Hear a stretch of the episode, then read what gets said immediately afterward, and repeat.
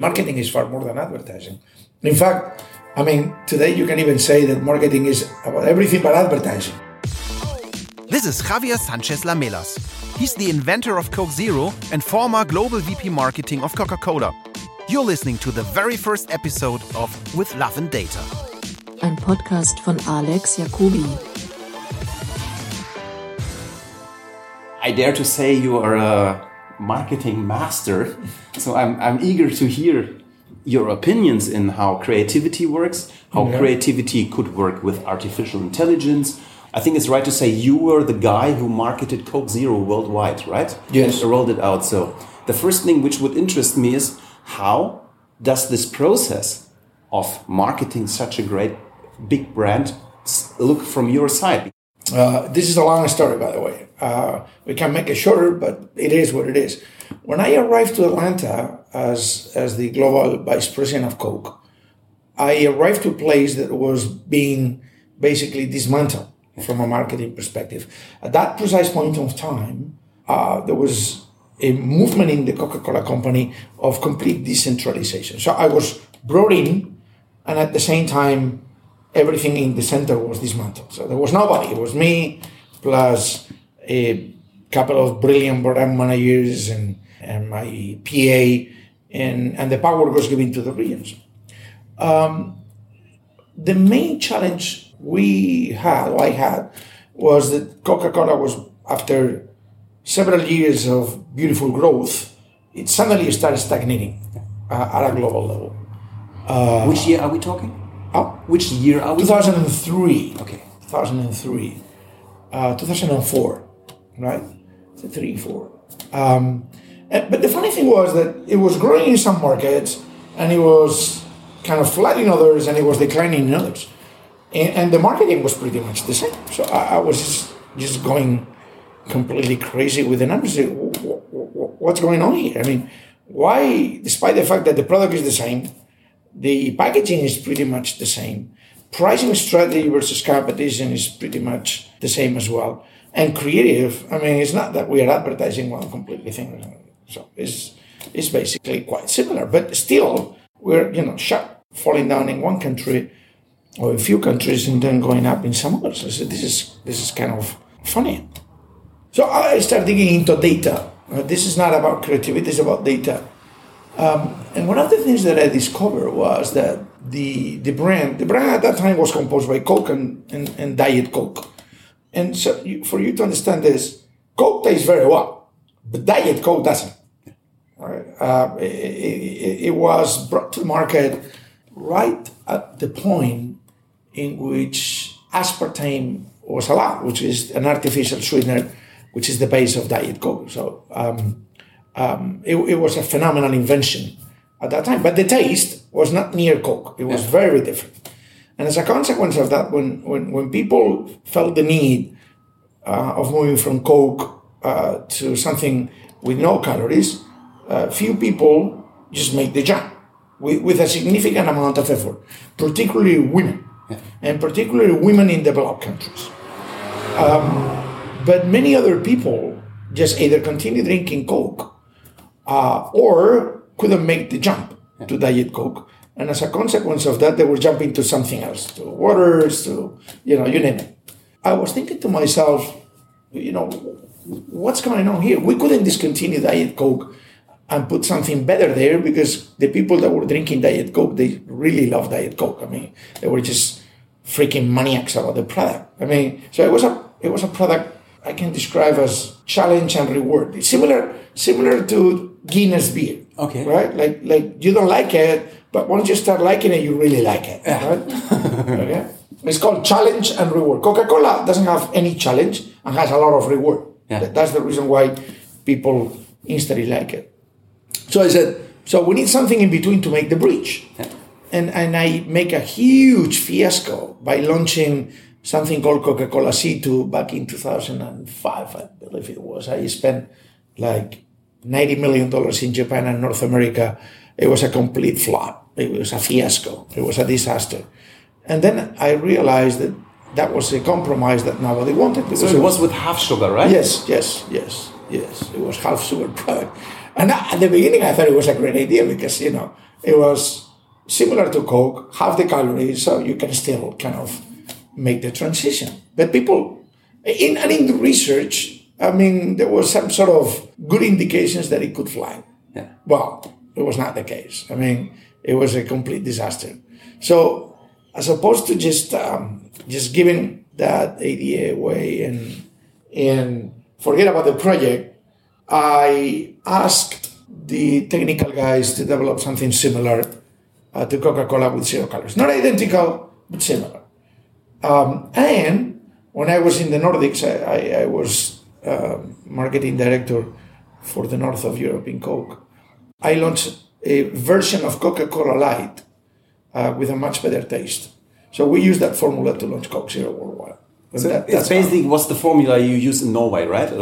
That's correct. I try to make my own homework. That's correct. that's exactly what it was. Exactly. Great. So, it was it was a little bit of a strategy and quantitative facts, and it was also a little bit of creativity and innovation. But you have to have both, and and you have to have behind you a company that allows you to fail Yeah. because and learn from mistakes. I mean that that is exactly what happened. I mean it was it was a company that it was you know allowing people to recommend stuff, you know, take the stand, make mistakes, um, learn from there, and move on. When you started that, but it was not clear that this is going to be such have this huge impact it has now today as brand, or did For you know? Coke Okay, this is going to be a hundred percent sure shot. For Coke Zero, the only thing that worried me at that time, or the only barrier that I saw, was the proliferation of SKUs.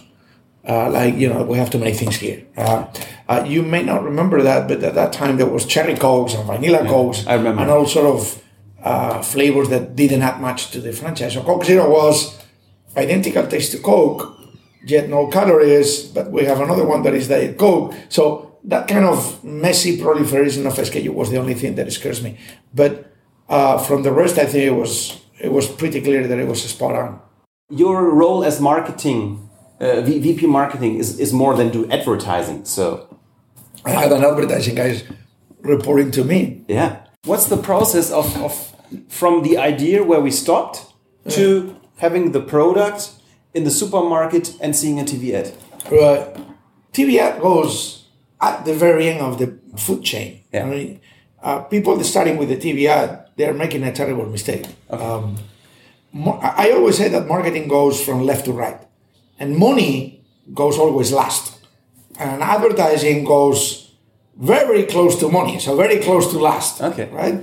Money is what you use in media. Yeah. So you don't use media until the rest of the food chain is pristine, is perfect. And that includes, first of all, the product. If you don't have a good product, you don't have repeat. So don't waste a single dollar uh, of anything until the product is satisfactory.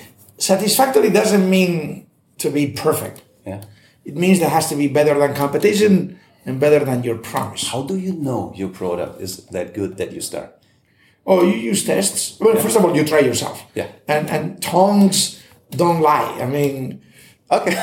I, I mean, it's pretty obvious that if you have a product that, in the case of Coke, has aftertaste or or um, it doesn't have a, a clean response to tongue, then it's not good. But the same thing happened with the telephone. I mean, you, you can see yourself if the telephone is slow or not, if the icons are well placed, if the apps respond to your needs. So, or, I mean, if you like cars, I mean, you know you're driving a good car or you're driving a bad car. So there's not not such a magic process. It's more like do you get educated No, no, no. decisions as a That- human. I said, I said that, that's first.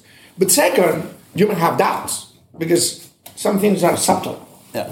So in order to do that, the only the only way to get certainty is a blind product testing. Yeah. Right? You just do blind testing uh, and say, okay, tell me what you think about it. And, and it's pretty clear. I mean, consumers will tell you, yes, or about the same, or May I ask a question? Yeah, sure. How much does taste versus branding influence people of buying a product as Coca-Cola?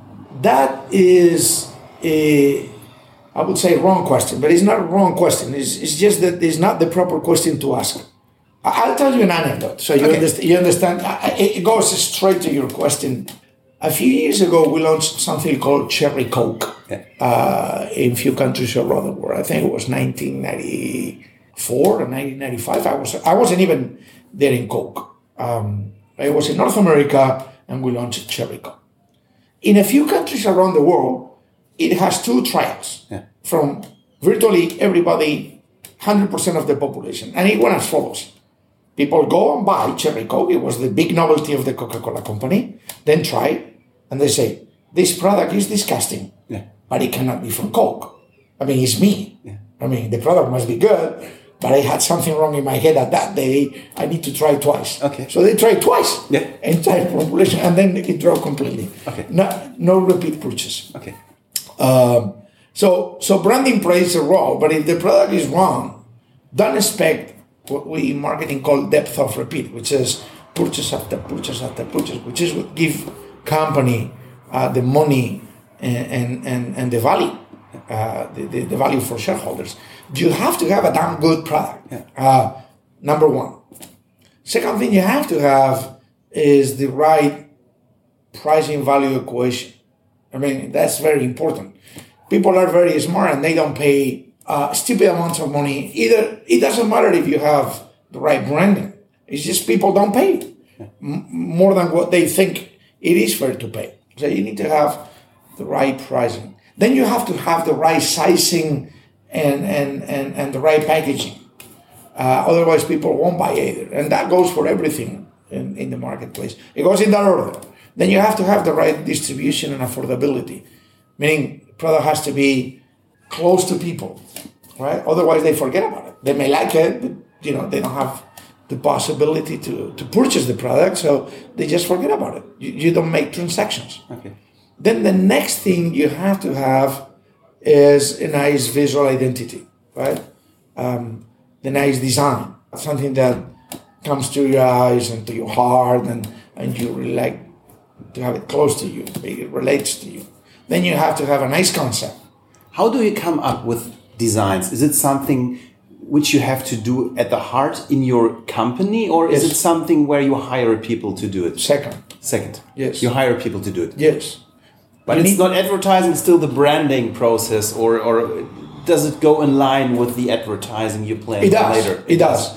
Before launching, what you do is okay, to whom I'm going to talk, uh, what am I going to tell them, what's the idea behind, and then based on that, you develop something called a brief. Yeah. And the brief, and the brief goes to the design people and to the advertising people and to the activation people, etc., etc. That, that's how it works. So then you have a classical, you have a pitch, and then probably the process starts. We know in, in our lives. So actually, what I think is very very interesting, and what I already now can take from from from talking to you is that people often overestimate the percentage of advertising Oh. and forget how much process before is in there. Well, you bet.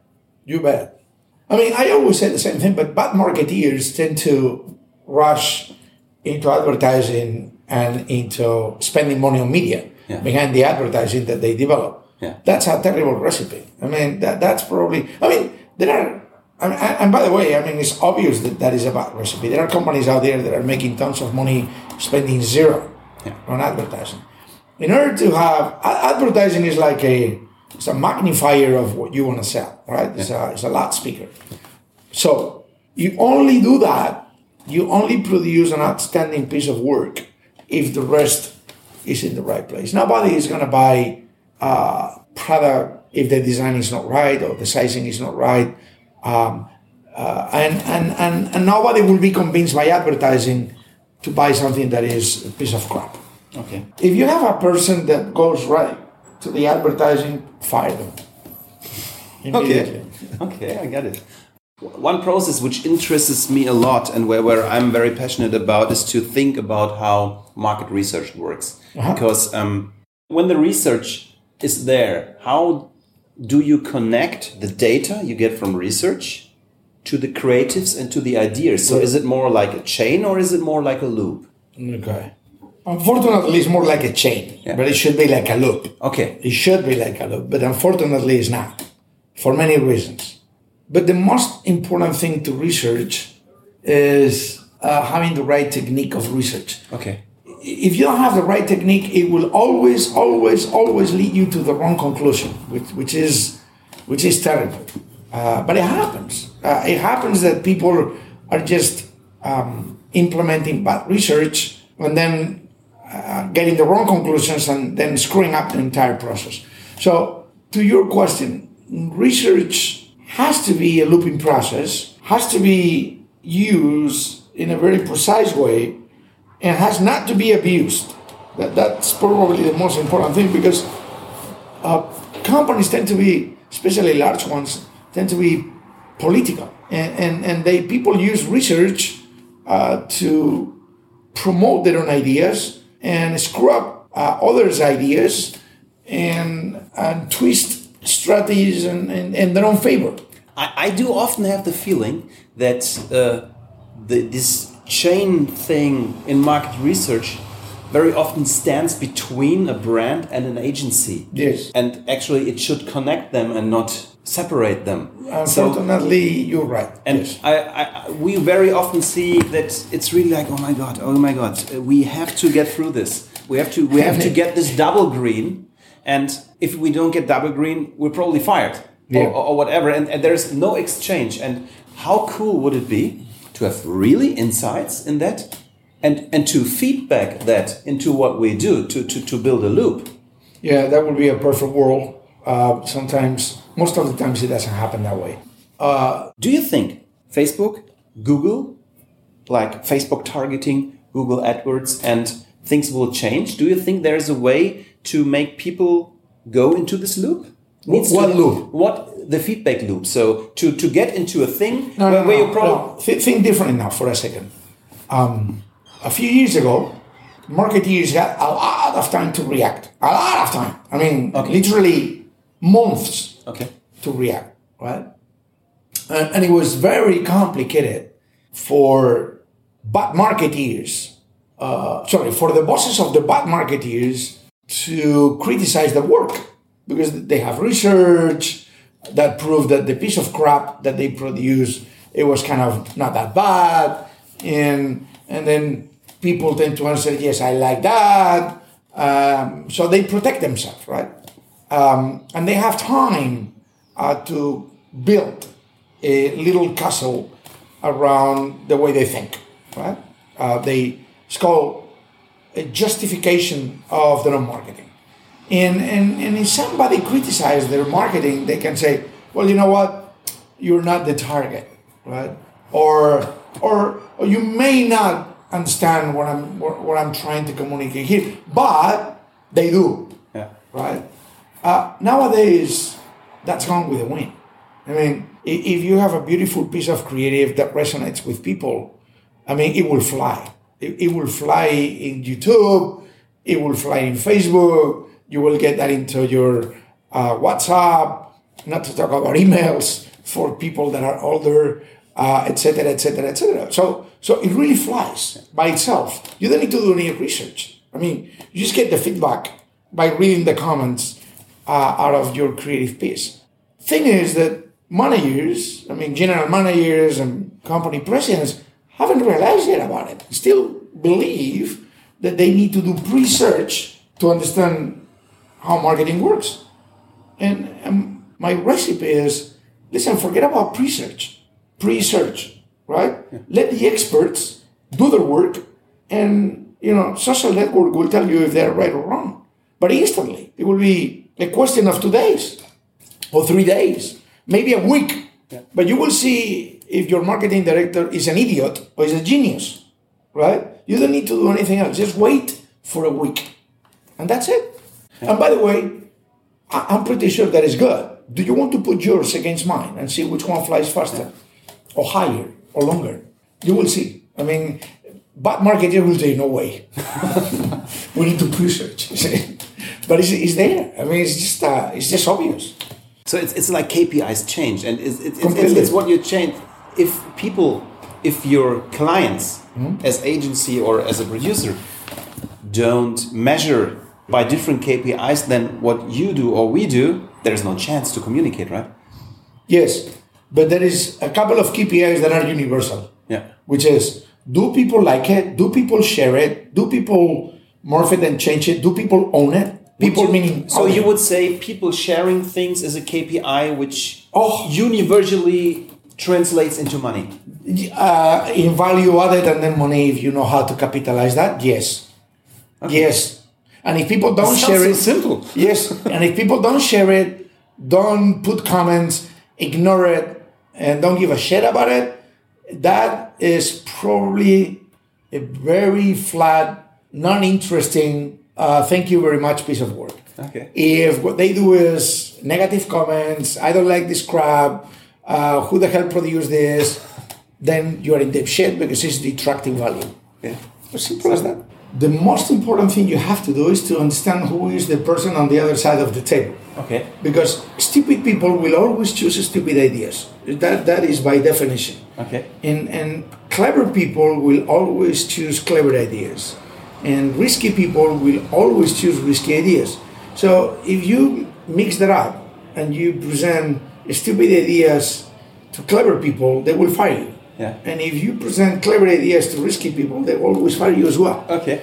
right? So you need to understand who is the person on the other side, and once you once you do that, then uh, you need to be very careful about what you present, right? Because people will read those ideas with the filter they've been built, right? So if you have a very daring, clever, beautiful, fantastic idea, and you see that the person that is going to judge it is not worth the effort, don't waste your time.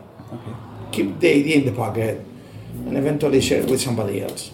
But you know, very don't don't bang your head against the wall. Very important. Learn who the person judging your work is all about, and only only when you are relatively sure that that person and the idea fits, then present with all your power, will. That's what I would advise you first. Yeah. People are not cut the same, and and it doesn't matter how high people are in companies. Yeah. There are very incompetent people that has gone up quite rapidly. And this is probably people like probably like me mistake we make most is that we mismatch position in a company with their ability to get the idea. So In fact, people that go up in the company rather quickly are not necessarily the most creative people. Creativity may be a derailer for promotion. Creativity may be a derailer for promotion. Okay. Compliance, which has nothing to do with creativity, is a phenomenal help to get promoted. Yeah. Compliance, right? Analytical capacity is a very nice booster of your career path, right? Lateral thinking is not. okay. Most managers do not like lateral thinking, right? So, so yeah, I mean, for you guys that are producing work, I mean, don't be confused. I mean, but you got it right. I mean, not people. I mean, general managers are in most of the time cash registers. So when you talk to them about creativity, they some of them are not able to connect the dots, and it's very complicated for them uh, to understand what is the value that creativity brings to the table. May I ask you one question? Yes. How do you define creativity? Oh, the, the, I'll tell you in a second. But the first thing you need to distinguish is between what we understand by creativity in marketing and creativity in general terms. There are two different things. Are they? Oh yeah, they are. They are. Uh, I'll give you an example. Not all the creative people in marketing are good creative in general. Okay. Right? For instance, Albert Einstein was a genius of creativity. He was able to imagine the world and the universe and the laws of physics in a completely different way. Right? Now, you cannot ask that to a copywriter or to a creative person because you will not be able to match that ability. Right? So you need to distinguish that level uh, of, of creativity. There are, there are different levels of creativity. Um, and I'm not judging, I'm just telling, let's not get confused, right? Um, what is true is that there are two ways of solving problems, right? One way of solving problem is called linear thinking, which is you go step by step and by a pure logical and analytical way of understanding the problem, you reduce that to the core essence and then you solve it, right? Uh, that's one thing. The other one is um, lateral thinking and, and the ability uh, to see through or to see things that other people don't, right? So creativity, we can define in general terms, and I will go to I will go to more concrete definition in a moment. But in general terms, we can define creativity as solving problems um, in a way that uh, other people haven't thought about it and it's not in a linear process. Um, that is what creativity in general terms is all about. Now, when, when you apply creativity to uh, uh, advertising and marketing, um, I'm afraid to say that it also has certain rules which you don't typically break because it will give you higher chances of succeeding right? It's not analytical, but it has techniques uh, that you need to know. You, you, you, you have them in the pocket, like storytelling, uh, creating a main character, using persuasion and everything around, uh, crafting a good visual and powerful image, etc., etc., etc. So it has techniques as well uh, to become a creative person. I, I guess the I guess the message uh, about creativity is uh, if you want to be a good creative, it is extremely hard work and it's very, very, very difficult and painful. And painful. It's damn painful. I, I, I'm I'm rather prefer to be an analytical person, which is much easier. You go by, you know, you go by your path and everything, and, and you can you can go very far. I mean, if you master the technique, you can go really, really, really far. But uh, creativity is painful, and people that are not very good analytical, they tend to think that they are creative. That is not true. And I'm sorry to say so. A lot of people believe that they are creative people. They're not. They, it's just an illusion. Uh, you are creative when you solve problems, not when you think that you are solving the problems. When you solve problems in a complete and structured lateral way, solving problems. Imagine things has nothing to do with creativity. Yeah. I mean, you, I mean, you can imagine things, but if you don't solve problems, you may be a very imaginative person, but you're not creative. One of our old chancellors in Germany once said, "If you have visions, go see the doctor." Eh, exactly. Fantastic, hundred percent. Yeah. You may need a little bit of vision to be creative, but if if you have visions, go and see the Is doctor. creativity a form of intelligence? Yes, hundred percent, hundred percent. But but again, it's about solving problems. Creativity without solving problems is nothing. Okay. What's the role of music? Or what should be or what could be the role of music? Listen, mu- music is huge. Uh, huge in, in the in the purest meaning of, of the word huge. Um, um, I, I have to say though, and I say that loud and clear, that I am an, I'm not an expert in music. Uh, I wish I am, uh, but I mean, I, I talk to people that they know ten times more than I do, and I just it's a humbling experience for me. Um, but I don't know how to create music. Um, I don't even recognize a good music. Um, I I come from a family of people that are natural singers, uh, but I'm not. I'm not gifted. However, I know the role it plays in advertising and creative and communication. But because I know that I don't know, and I know that deep down in my body, I delegate all that to people that are experts, and I know it works.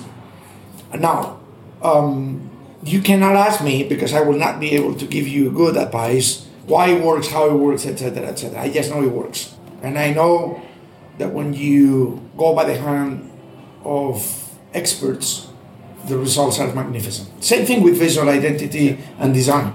I, I'm not an expert on design, uh, I, I but but I do recognize a good design much better than a good piece of music myself. Uh, so I trust experts that are good and they know the job. Absolutely. And it's a phenomenal magnifier as big as design uh, when it comes to creativity and value added for, for brands and businesses. Absolutely. Amazing. Javier, I would like to thank you so much for talking to us. It was a, a, amazing experience. It was uh, very, very much insight, and I would say let's have some dinner. Let's go for dinner. Thank you very much. You're welcome.